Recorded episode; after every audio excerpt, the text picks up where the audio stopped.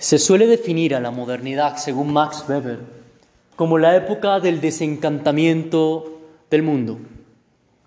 El pasaje de un mundo medieval a un mundo moderno trajo consigo no sólo la eliminación de Dios de los asuntos públicos y de los asuntos políticos, sino también la instauración de la ciencia y de la razón como el fundamento último de la existencia humana.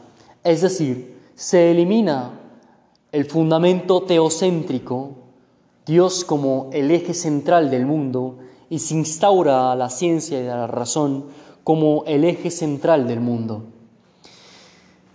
Y no solo eso, sino que también esa instauración vino con la promesa de construir un mundo mejor.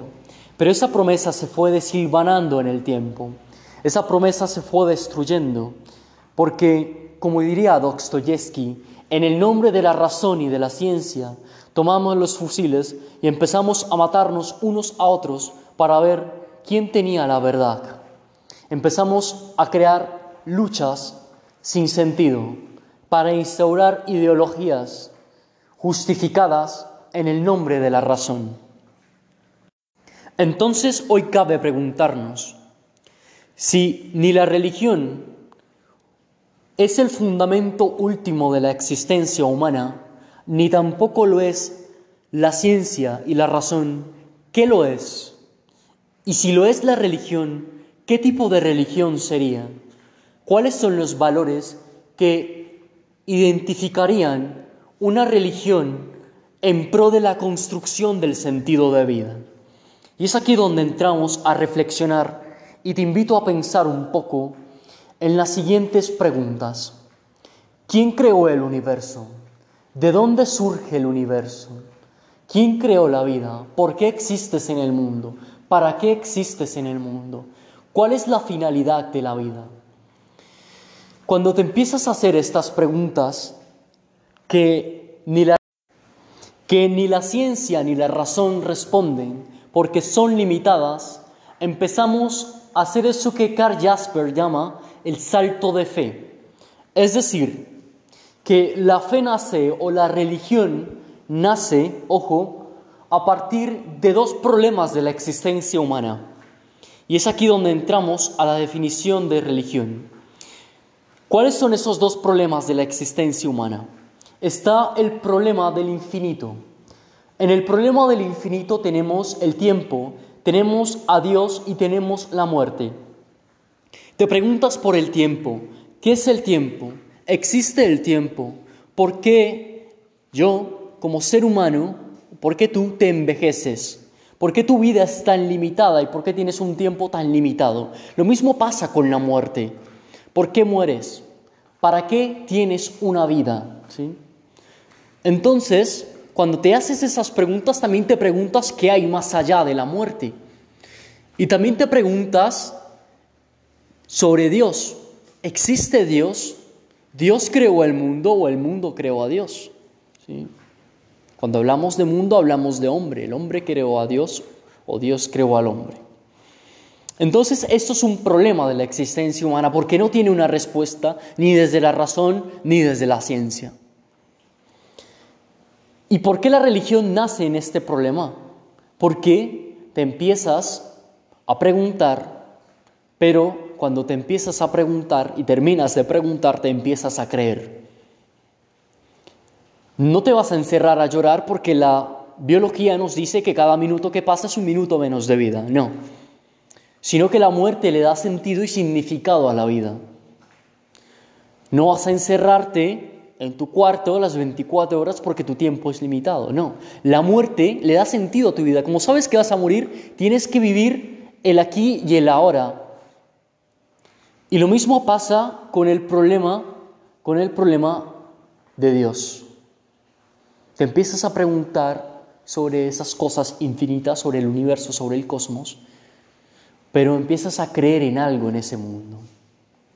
Es decir, que empiezas a tener una idea de Dios, seas panteísta, es decir, creas que Dios está en todo, seas deísta, es decir, que creas en la experiencia como un encuentro con Dios, seas teísta, es decir, creas en una religión instaurada, en una religión institucional como la cristiana, o seas agnóstico, empiezas a creer en algo, o seas ateo, porque aún siendo ateo, crees en algo, crees que no crees en Dios. Y si eres escéptico, también crees en tu propio escepticismo. Por ende, tienes fe. De ahí nace una experiencia religiosa. Por ende, según Mercelia, todos somos religiosos por naturaleza. ¿Vale?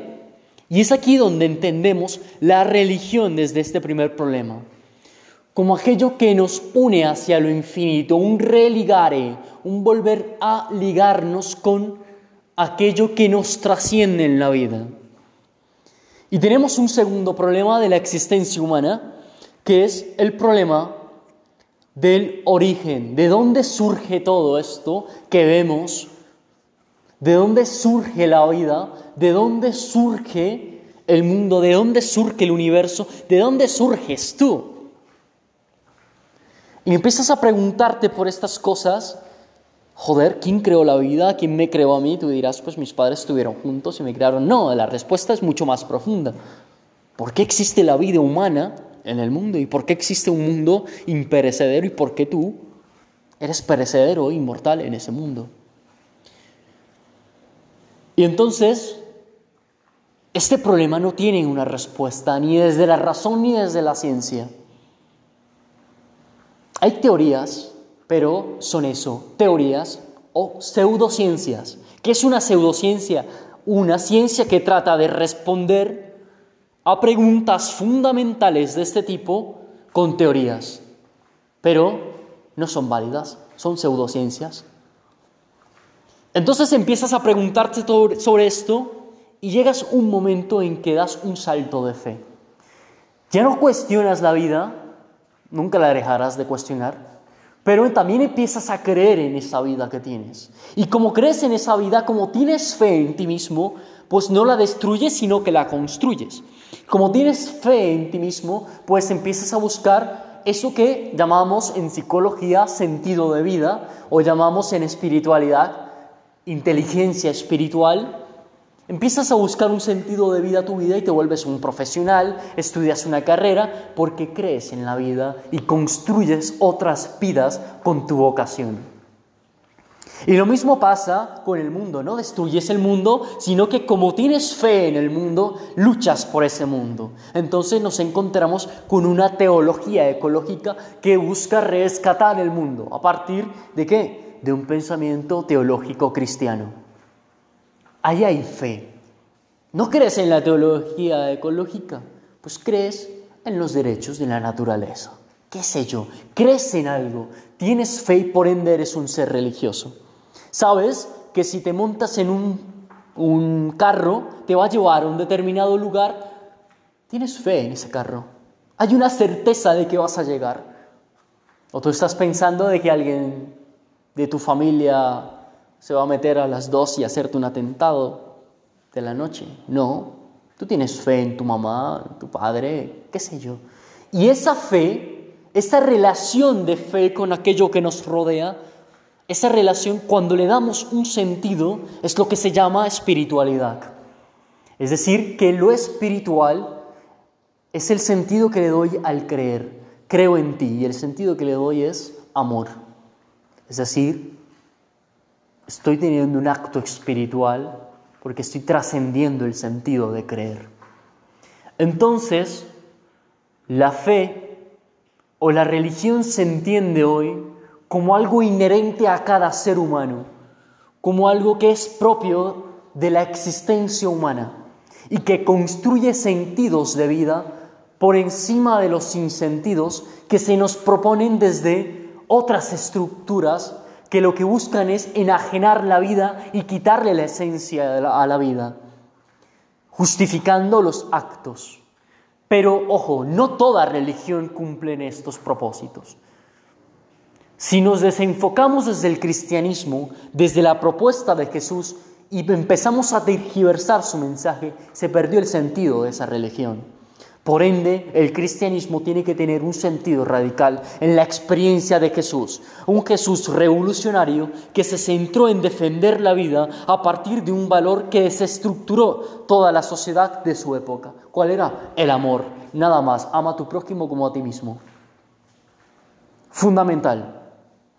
Entonces hacemos un cierre de este espacio diciéndote que es necesaria la religión hoy pero una religión que esté a favor de la vida, una religión que no esclavice al ser humano, una religión centrada en el mensaje de Jesús.